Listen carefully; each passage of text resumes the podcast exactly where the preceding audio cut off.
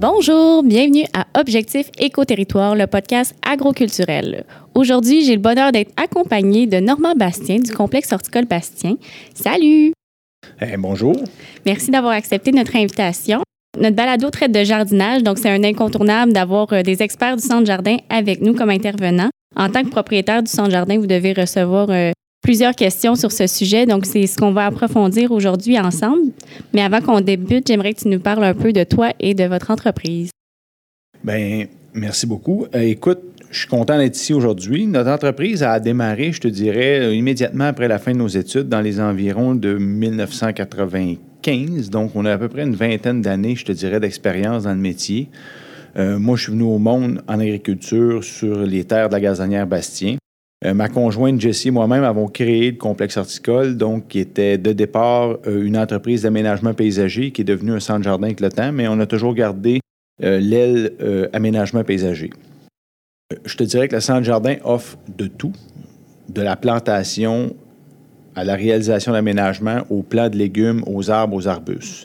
C'est sûr que depuis quelques années, je te dirais qu'il y a une grande demande au niveau potager. Euh, depuis les six, sept dernières années, c'est un département qui ne cesse d'augmenter. Les gens sont friands de légumes, de potagers. Ils veulent le faire par eux-mêmes. Puis je te dirais que c'est tant mieux pour tout le monde parce que ça au moins permet aux gens de revenir un peu aux sources. Donc, de, jouer avec le sol et, je te dirais, d'avoir un contact direct avec. De reconnecter un peu avec la nature. Hein? Carrément puis d'une façon qui est utile, parce qu'au moins, à partir du moment qu'ils font quelque chose, ils vont même pouvoir en bénéficier par la suite, ils vont pouvoir les manger. Absolument. Puis, qu'est-ce que vous produisez exactement euh, au Centre Jardin? Euh, au Centre Jardin, au niveau production, on fait beaucoup d'autosuffisance en annuel. Euh, certains plants de légumes, dont certaines variétés de tomates, des tomates ancestrales surtout, donc des variétés un peu oubliées pour les, je te dirais, pour les variétés plus commerciales qu'on a connues dans, le temps, mais on essaie de revenir aux sources avec les variétés qui étaient plus résistantes aux insectes, aux maladies, et puis qui étaient plus goûteuses d'époque, puis plus acclimatées à nos climats froids qu'on a au Québec. Euh, essentiellement, on se concentre sur ces variétés-là pour nous. Le reste, je te dirais qu'on fait un peu euh, de l'achat-revente, mais on essaie de trouver des producteurs quand même le plus près de nous, puis qui s'orientent dans la même mentalité que nous. Ah, c'est vraiment génial. On va rentrer dans le vif du sujet, on va parler de jardinage. Quels sont euh, vos trucs? Bien, c'est pas d'avoir des trucs en particulier. Je te dirais que les gens, mettons que les gens qui vont démarrer pour la première fois de tout, là, ils commencent à zéro. Je te dirais que le plus simple, de un, si on est en automne ou en hiver, en période d'hiver, c'est le temps d'avoir mesuré l'espace qu'on veut avoir pour le potager et de créer un croquis. C'est plus facile, je te dirais, de réaliser un petit schéma sur papier que de le faire directement. Donc, je te dirais que la marge de essai-erreur est plus facile d'effacer une ligne sur papier que de recommencer euh, à l'extérieur. Fait que ça nous permet de réfléchir correctement, je te dirais, à l'espace qu'on a à allouer au potager, l'espace entre les rangs, et puis la quantité de légumes à apporter, parce qu'on voit ça souvent chez nous en centre jardin, les gens qui se sont fait un petit, euh, 10 par 10 en potager, mais qui repartent avec une quantité faramineuse de plants de légumes. On sait très bien que ça ne fonctionnera pas, mais on n'a pas le temps d'intervenir avec tous et chacun. Mais il faut juste le réfléchir. Pour les gens qui posent souvent la question, c'est quoi la distance entre chaque plante, je vous dirais que quand vous achetez des plants par semis, chaque enveloppe de semences contient toutes ces informations-là. Les sachets de semences, c'est une mine d'or d'informations, je vous dirais. Ensuite, Internet nous donne plus que pas assez d'informations sur toutes les choses. Sinon, quand vous venez nous voir en centre jardin, ça va nous faire plaisir de vous répondre à ces questions-là.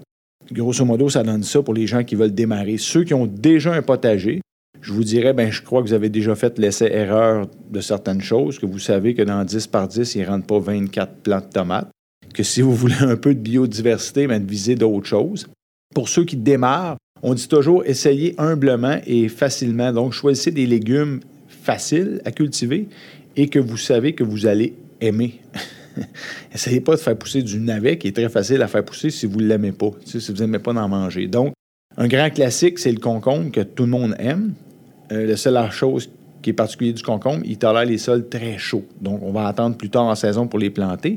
Mais sinon, je vous dirais, vous prenez des, des légumes faciles comme les pois, les salades, des radis, c'est facile à cultiver je vous dirais, ça nécessite pratiquement rien. Le haricot est, la même chose. Donc, ça nécessite presque rien au niveau entretien. puis ils vont vous amener une récolte à terme facilement. Donc, faites-vous la main sur des choses simples pour la première année, puis je vous dirais qu'à tous les années, incorporez un à deux légumes supplémentaires un peu plus complexes. Tranquillement, pas vite, vous allez vous faire la main et vous allez devenir des maraîchers professionnels. C'est humble de le dire comme ça. Puis en plus, c'est le fun, les radis puis les laitues. C'est des, légumes qui sont assez rapides. Donc, on, a le fruit de notre travail rapidement. Mais le radis, puis si vous regardez souvent sur les sachets de semis, les radis, en moyenne, vous allez avoir des 35 jours à 40 jours du semis à la récolte. Donc, c'est très rapide. Fait que ne faites pas l'erreur de semer 20 pieds de long de radis parce que, je vous le dis, vous allez manger du radis beaucoup en peu de temps.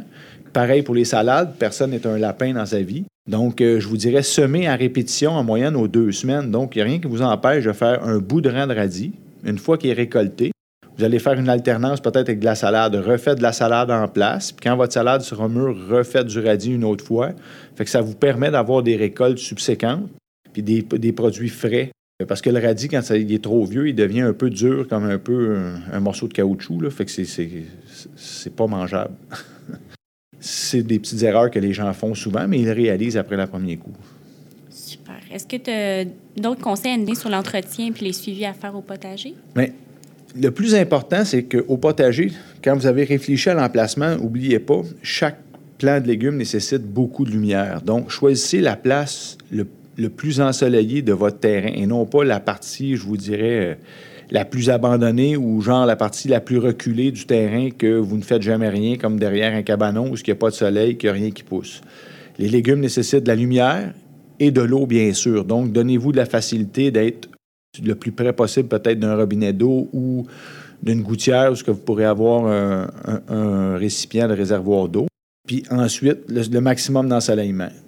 Je vous dirais qu'au niveau entretien, si vous choisissez les légumes adéquatement, le positionnement adéquatement au potager, donc faites attention de ne pas mettre les légumes les plus hauts face au soleil et les plus courts en arrière-plan parce que les plus hauts vont avaler l'ensoleillement des suivants.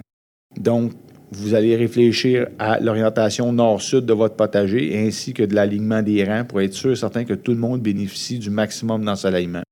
Ensuite, je vous dirais qu'à la plantation, si votre sol est vierge, que vous commencez à zéro, vous devez enlever le gazon, ameublir le sol sur 20 à 30 cm de profondeur, donc le bêcher, incorporer une couche de compost, puis ensuite, soit semer, soit planter des plants déjà démarrés, euh, achetables en, en centre jardin.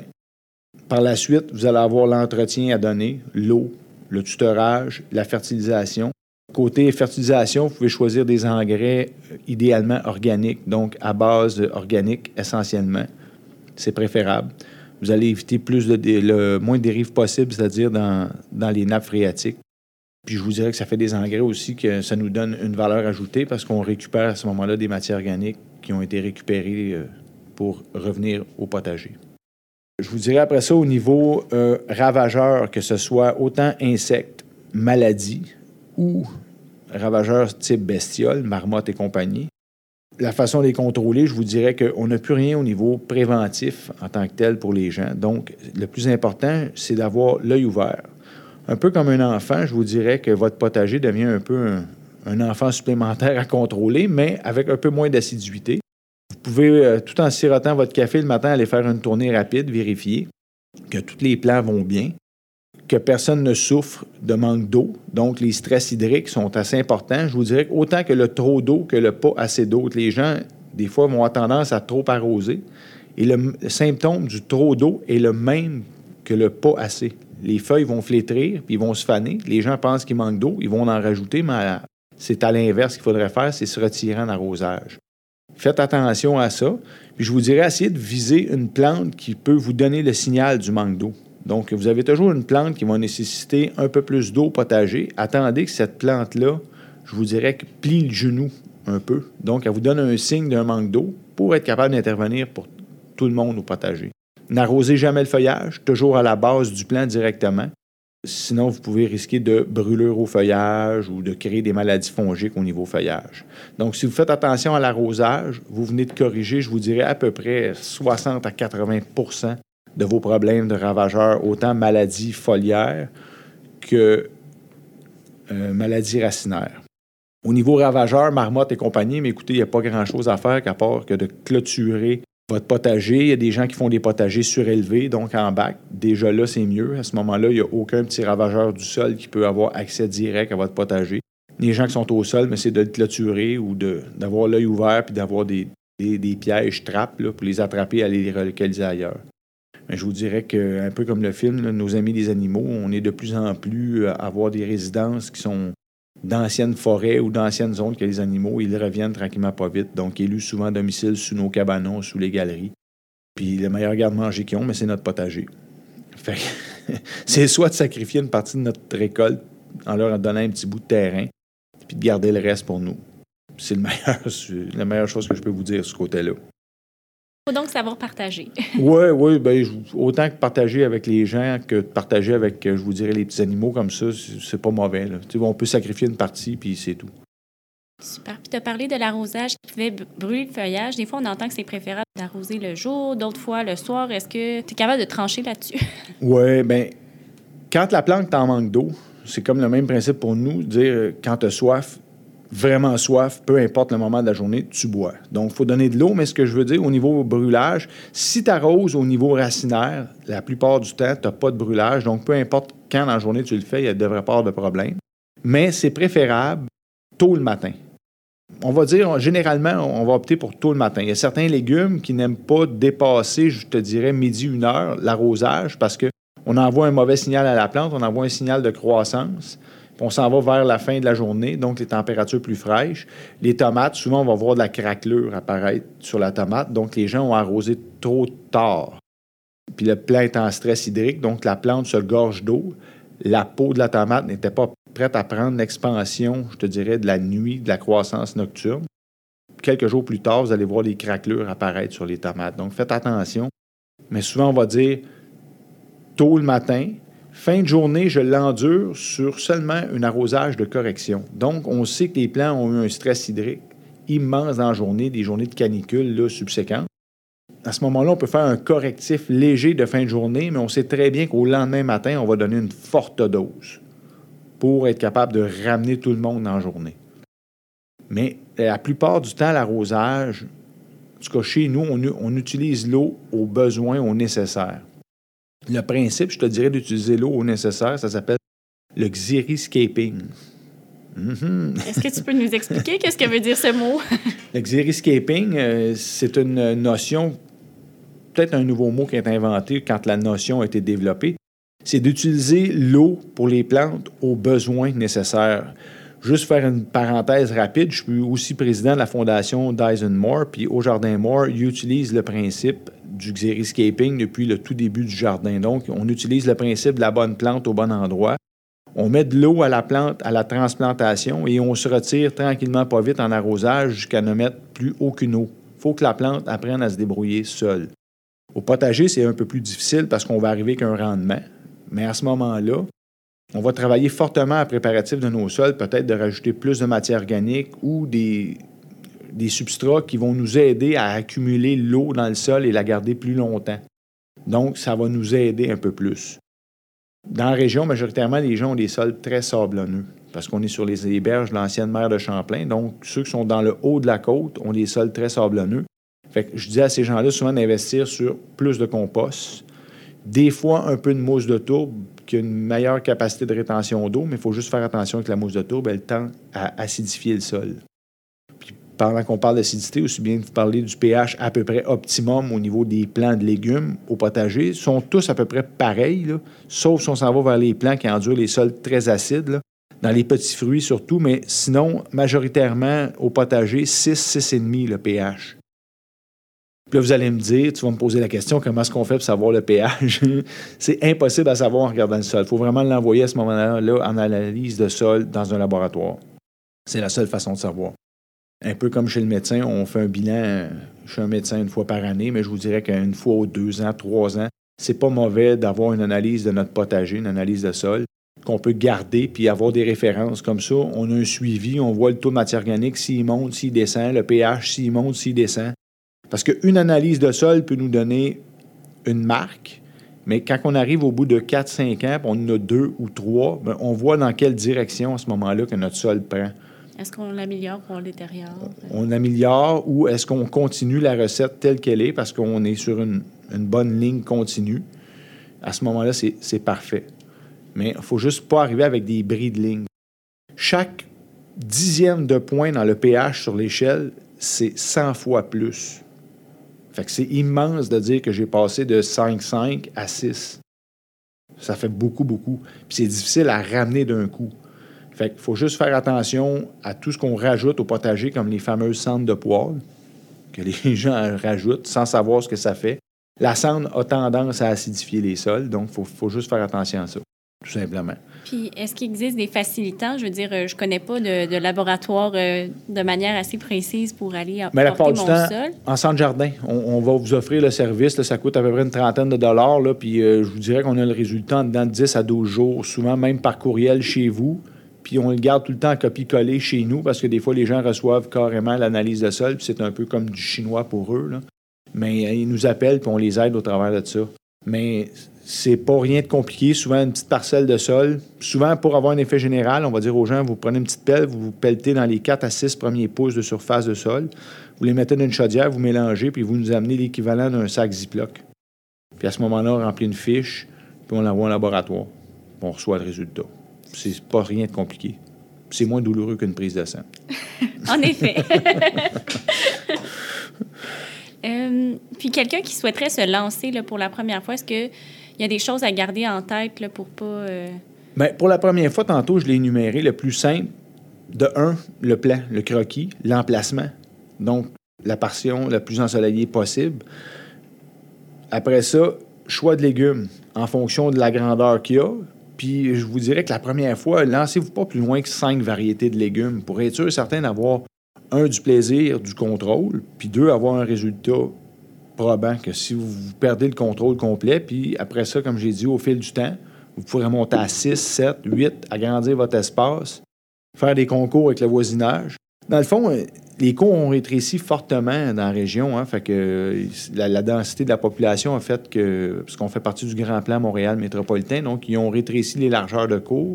Ils ont monté les maisons plus hautes, euh, ce qui fait qu'on a de moins en moins de zones d'ensoleillement dans nos cours. C'est le fun des fois de faire du bon voisinage puis de dire ben moi je vais faire des tomates cette année, est-ce que tu pourrais faire d'autres choses ou de s'échanger des choses comme ça c'est encore plus plaisant. Puis je vous dirais que si vous avez la recette parfaite pour faire les tomates, puis votre voisin a la, recette parfaite pour d'autres choses, laissez-y les autres choses.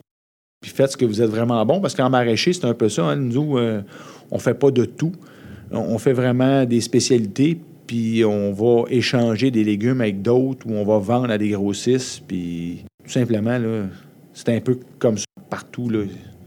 Parce que dans la construction, je pense qu'il y a des poseurs de plâtre, puis il y a des gens qui font de la plomberie, puis d'autres de l'électricité, puis il y a personne qui fait tous les métiers dans le même. Fait en agriculture puis en maraîcher, c'est un peu semblable. C'est des sages paroles. Ouais. tu as parlé d'entretien, mais on n'a pas parlé de mauvaises herbes. ah.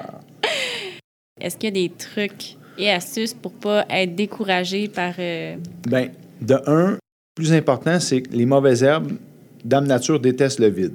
Donc, elle va toujours vouloir le combler. Donc, si on a toujours un sol à nu, il y a toujours des mauvaises herbes qui vont vouloir s'implanter, ou il y a déjà un lit semencier présent dans votre sol de mauvaises herbes. Donc, un, quand vous en voyez une qui a déjà une bonne maturité, éliminez la mauvaise herbe, arrachez-la, puis ne la laissez pas traîner au jardin pour pas que les semences présentes ne se ressèment dans votre potager. Deux, certaines zones peuvent être euh, pailler, donc soit de la paille ou un paillis dans les sentiers, parce que j'ai toujours dit qu'on ne fait rien pousser dans un sentier, donc ça ne donne rien de garder le sol à nu. Mais les racines des végétaux vont quand même aller dans ces sections-là. Fait que si on met un paillis entre les sentiers, un, nos pieds restent plus propres quand on marche, puis la température du sol reste plus frais, puis l'eau reste plus longtemps aussi dans le sol. Fait que c'est utile de pailler les sentiers, qu'on utilise euh, du bois raméal fragmenté, qu'on utilise un paillis quelconque. Évitez peut-être les paillis de cèdre. Ils ont tendance à acidifier les sols. Fait faut juste faire attention avec ça un peu. Ou de la paille. Tu souvent, je dis aux gens, quand vous faites vos décos d'Halloween, jetez pas la paille directement au compost ou débarrassez-vous-en pas. Gardez-la pour le potager l'année suivante, elle va être utile. Ça lui donne une deuxième vie. Je vous dirais qu'à l'automne, si vous reconfigurez votre potager, vous pouvez très bien incorporer cette paille-là au sol en l'habinant Tout simplement, tout ce que ça va faire, ça va ramener de la matière organique au sol. Ça va restructurer le sol. C'est le contrôle que vous avez à faire au niveau mauvaises herbes, c'est de ne jamais les laisser s'implanter plus grandes que vos légumes vont être. Parce que Dame Nature a fait quelque chose de bien en vie, c'est les mauvaises herbes sont acclimatées à la sécheresse et à toutes les conditions. Fait que eux, ils poussent avec zéro entretien. Fait que ne les endurez pas au potager, évitez qu'ils se ressèment. Puis tranquillement, pas vite, vous allez voir que le lit semencier de mauvaises herbes devrait descendre au potager tout seul. Donc, vous allez avoir de moins en moins de mauvaises herbes qui vont vous nuire. Puis évitez de laisser une parcelle de sol à nu. Super. C'est les meilleures recommandations que je peux donner au niveau euh, mauvaises herbes. Puis, je pense qu'on voit de plus en plus les gens qui réutilisent leurs feuilles mortes aussi comme paillage. Euh, Qu'est-ce que tu en penses? Est-ce que C'est une bonne très idée? bon. La feuille morte est bonne aussi. Il faut juste faire attention de ne pas en mettre trop près des plantes. Parce que vous pouvez créer, là c'est un petit peu plus complexe, mais on va, appeler ça une soif d'azote. Euh, Parce qu'on le voit de plus en plus apparaître. Nous, ils nous amènent, les gens nous amènent des, des feuilles de plantes. Puis là, on voit que la plante est marbrée d'un vert tendre à un vert forêt vers les nervures de la feuille. La première question qu'on pose, c'est est-ce que vous avez utilisé un paillis? Là, souvent, oui, j'ai récupéré mes feuilles mortes. Ce que ça fait, c'est que la décomposition de la matière organique se fait tellement rapidement par les micro-organismes que les micro-organismes ont besoin d'oxygène au sol pour fonctionner, puis il leur en manque. Qu'est-ce qu'ils font? Là, c'est un peu complexe et chimique, mais la molécule d'azote qui est disponible aux plantes est sous une forme de NO3, donc de nitrite, de nitrate. Donc, le- les bactéries qui décomposent, la seule façon qu'ils ont de récupérer de l'oxygène rapidement, c'est en la volant après cette molécule-là. Ils volent l'oxygène, puis l'azote repart sous forme gazeuse dans l'air. À ce moment-là, la plante n'a plus d'azote directement disponible ou en carence, mais la bactérie continue de décomposer. Ça arrive souvent dans l'année 1. Parce que regardez en forêt, les feuilles qui se décomposent au sol ne créent pas cet effet-là aux arbres. Pourquoi? Parce qu'il y a des multicouches de décomposition. Une couche de l'année, mettons, euh, 2000, 2001, 2002 jusqu'à 2020. Fait qu'il y a comme 20 couches subséquentes qui se décomposent jusqu'à temps qu'il y ait des minéraux. Fait qu'il n'y a pas cette couche-là. Donc, l'an 1, des fois, on va dire aux gens, jouez un petit peu plus fort sur la dose d'engrais azoté si vous travaillez avec des paillis de cette nature-là pour combler le manque d'azote. C'est la seule chose qu'il y a à faire. Puis à l'an 2, ça devrait être correct parce que vous avez le processus d'enclencher. C'est super. C'est un peu complexe à comprendre, là, mais c'est comme ça que Dame Nature fonctionne. Mais tu es un très bon euh, vulgarisateur, euh, malgré les notions euh, un peu chimiques. puis, au centre jardin, j'imagine qu'il y a des questions qui reviennent souvent puis que je pense pas nécessairement à, à te poser, mais est-ce que tu aurais des exemples euh, de choses qui reviennent de façon récurrente? Écoute, les questions les plus fréquemment, c'est quand est-ce que je peux planter mes tomates? Quand est-ce que je peux. Écoutez, il y a des choses qui peuvent être plantées très tôt au printemps. On le redit à chaque année, vous avez des légumes de température froide. Donc, prenez comme les betteraves, les carottes, les salades. Tous les légumes racines vont endurer majoritairement des températures froides. Le petit pois va endurer des températures froides s'il n'a pas germé avant un autre gel. Fait que, des fois, les derniers petits coups de froid, ben lui, il va endurer quand même le froid au sol tant et aussi longtemps que sa pousse est dans le sol. Ensuite, si on rentre les, plantes un peu plus, on va dire, tropicales, comme les tomates, ça ne vit pas au Québec d'habitude une tomate, mais c'est originaire d'Amérique du Sud, les, tomates. Puis je vous dirais toute la famille des solanacées. C'est la famille des tomates, mais c'est pas juste les tomates, c'est les aubergines, c'est les concombres, c'est les concombres font partie des cucurbitacées, mais c'est à peu près la même gang. Toutes ces plantes-là endurent non pas seulement une température extérieure, mais bel et bien que le sol ait atteint au moins 15 degrés à la profondeur que vous allez planter. Donc, on dit toujours aux gens à la blague, mais plantez un thermomètre avant de planter un plant de tomate pour être sûr et certain d'avoir votre température au sol. Les gens confondent la plupart du temps entre température ambiante et au sol. Au printemps, quand la neige fond, il peut faire un 17-18 degrés dehors, mais le sol est encore à 0, 4. Beaucoup trop froid. Beaucoup, beaucoup trop froid. Fait que souvent, les, les plants régressent. Je le sais parce que des fois, on peut vendre quatre fois des plants de tomates à la même personne. Ce qui fait qu'il y a des denrées, à un moment donné, rares qui se font dans certains types de légumes comme les tomates parce qu'il y a des gens qui les ont plantés quatre fois avant de réussir une fois. Fait que toujours vérifier la température au sol avant de planter. Puis les questions d'arrosage, quand est-ce que j'arrose, tantôt je n'ai glissé un mot. Je vous dirais, essayez de vous garder une plante. On va dire, on va parler souvent, les gens entendent parler de compagnonnage, ça va pouvoir me permettre d'ouvrir une parenthèse sur ça.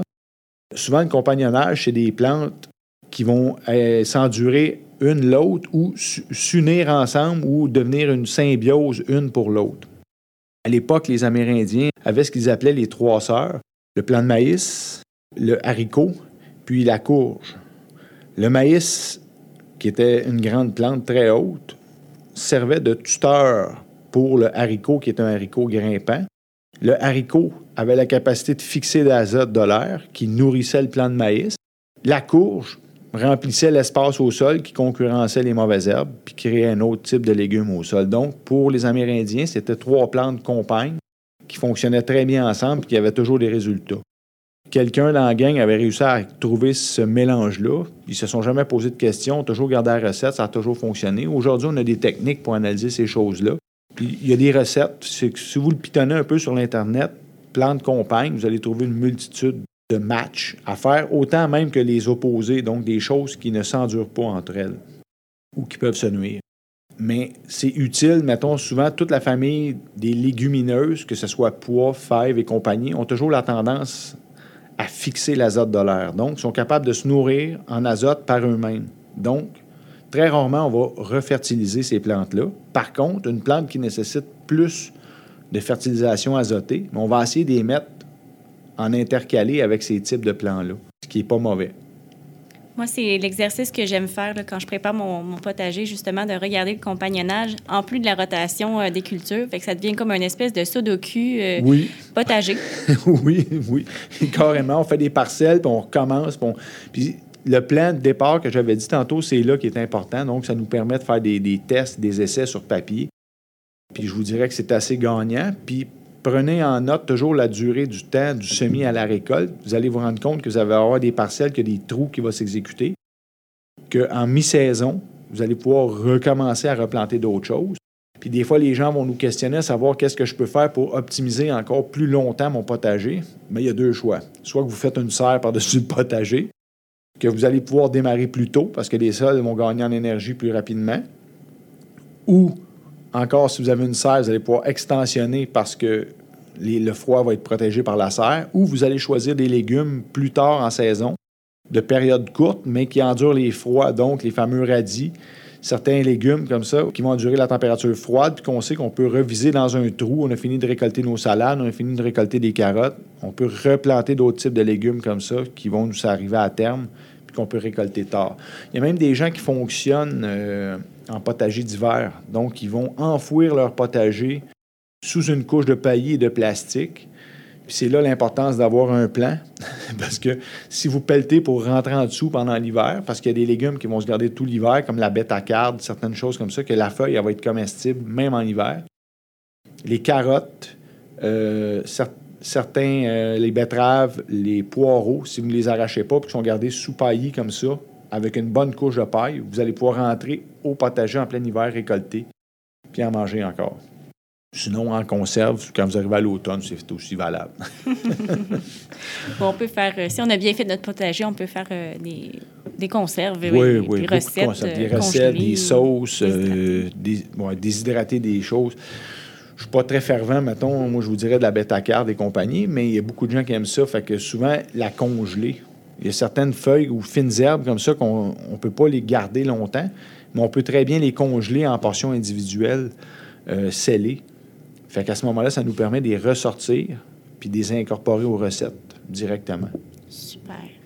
Puis là, tu as parlé de compagnonnage, mais ça m'a éveillé une petite cloche.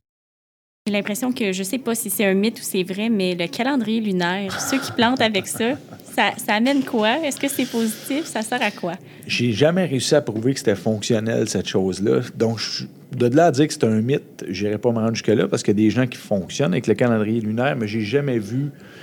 Tout ce que je sais, c'est que la Lune a un fort intérêt sur les marées hautes, les marées basses, puis les températures froides. Souvent, les gens vont nous dire la fameuse question quand planter. Tantôt, je parlais des degrés au sol, mais on a toujours des espèces de gel tardif. Et je dis tout le temps aux gens de faire attention à la dernière pleine lune du mois de mai. C'est elle la plus critique. Quatre jours avant, quatre jours après, on a un risque de gelée au sol, puis des fois des gelées solides. Puis des fois, on a deux pleines lunes au mois de mai. Donc, moi, mon calendrier lunaire, c'est pas une espèce de croisement de la lune, si elle montante, descendante. C'est vraiment juste ma dernière pleine lune du mois de mai que je surveille pour les plantations des, je te dirais, des plantes plus sensibles au froid ou au gel tardif.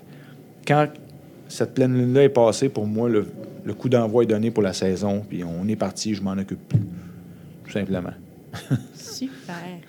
Puis, est-ce qu'il y a des trucs pour que ça soit économique, le jardinage? Je veux dire, euh, ça peut rapidement monter une facture euh, si on se laisse aller par tous les accessoires euh, tendances.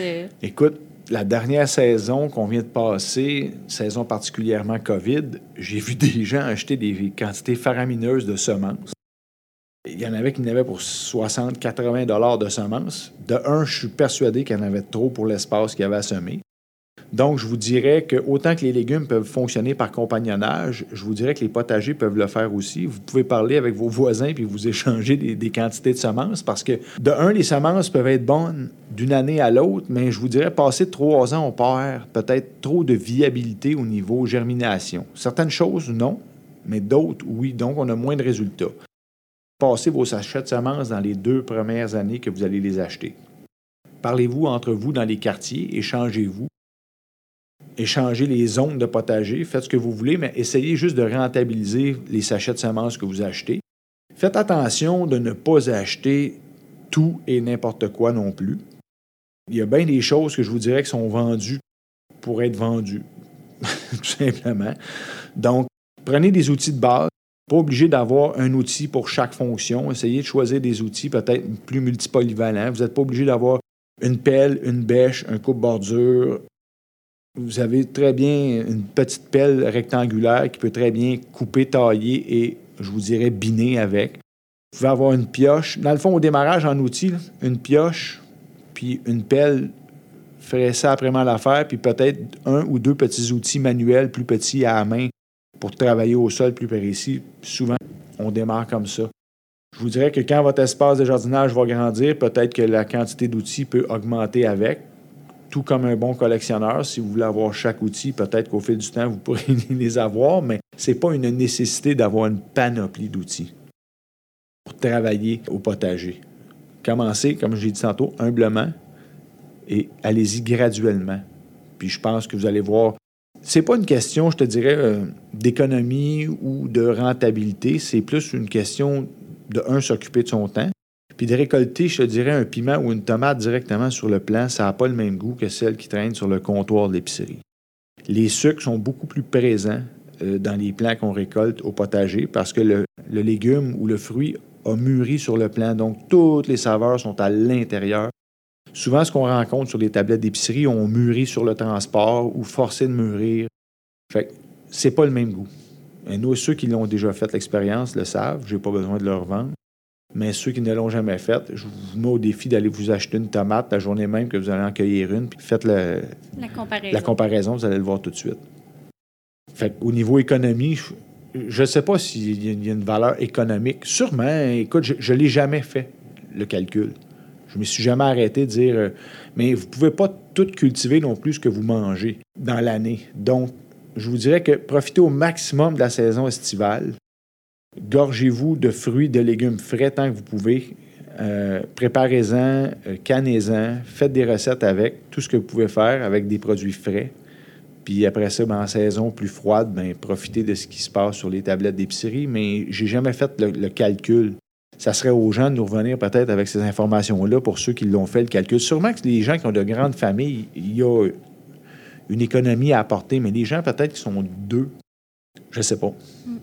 Mais quand on y pense, un sachet de semences, c'est pas ce qu'il y a de plus onéreux. C'est maximum 3 ah, dans maximum. ces eaux-là. Mettons un sachet de semences de 3 vous allez avoir, euh, je sais pas, mettons, on prend de la salade, vous avez facilement 3 ans de salade dans 3 fait que, mais 3 ans de salade intensive. fait que ce qui est impossible à consommer. Oui, dans le fond, si on le calcule comme ça, il y a une bonne économie à faire. Si vous ne comptez pas votre temps. Mais c'est toujours un plaisir de jardiner, à mon avis.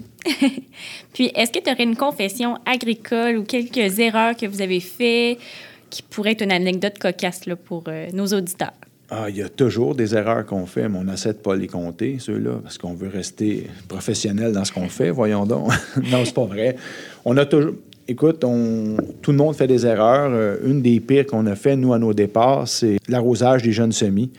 On utilisait l'eau du puits parce qu'on est en zone rurale, on n'a pas l'eau de l'aqueduc. Et puis, nos plans régressaient. D'une journée à l'autre, on s'est posé la question, on a fait venir l'agronome. L'agronome nous a dit clairement on va prendre une échantillon de votre eau. Et c'est là que ça m'a allumé un son de cloche. La première chose qu'on a appris à l'école, ce n'est pas parce que l'eau est bonne à boire pour nous qu'elle est bonne pour les plantes. L'agronome est revenu puis il nous a clairement expliqué qu'il y avait trop de sodium dans l'eau. On je vous rappelle qu'on est toujours dans la même zone que vous, donc la, les berges de la mer de Champlain, fait que les sous-sols sont très salins ce qui faisait que nos, jeunes pousses n'enduraient pas l'eau trop saline. Fait qu'il a fallu euh, être ingénieux, récupérer l'eau de pluie à ce moment-là, ce premier printemps-là, puis travailler différemment au niveau de l'arrosage pour nos plants, ce qui a fait qu'on a tout modifié par la suite nos serres. Fait que là, on, ne travaille qu'essentiellement avec de l'eau de pluie euh, chez nous, puis de l'eau euh, de la nappe phréatique. On ne peut pas aller dans les eaux de profondeur à cause de la salinité de l'eau je te dirais que c'est une de nos plus grosses erreurs qu'on a faites quand on a commencé. Mais c'est génial parce que ça vous a poussé à faire euh, de la récupération. Ben oui, puis la plupart du temps, les erreurs, quand on les travaille correctement, ça nous force à aller plus loin puis d'amener des côtés positifs à ça, tout simplement. Absolument. Les embûches sont source de créativité. Oui, oui, sans problème. puis, est-ce que tu aimerais rajouter quelque chose sur euh, l'entretien du potager ou... Euh? Bien, l'entretien, Écoutez, si vous démarrez correctement, votre plan été bien fait, vos choix de légumes été bien faits, puis vous avez gardé ça pour ceux qui commencent simplement, je vous dirais que ça devrait aller simplement au niveau de l'entretien avec.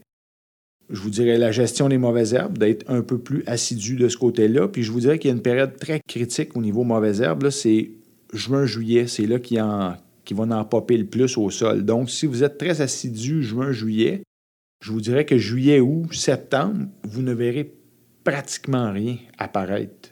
La germination est très printanière ou estivale, au moment, je vous dirais fin printemps, été, au niveau mauvaises herbes. Je vous dirais que c'est à peu près la chose la plus simple qu'il y a à faire pour avoir le maximum de résultats à votre potager. Merci, Normand. Ben, ça m'a fait plaisir. Maintenant, une dernière question. C'est quoi la vision ou les projets d'avenir pour le complexe?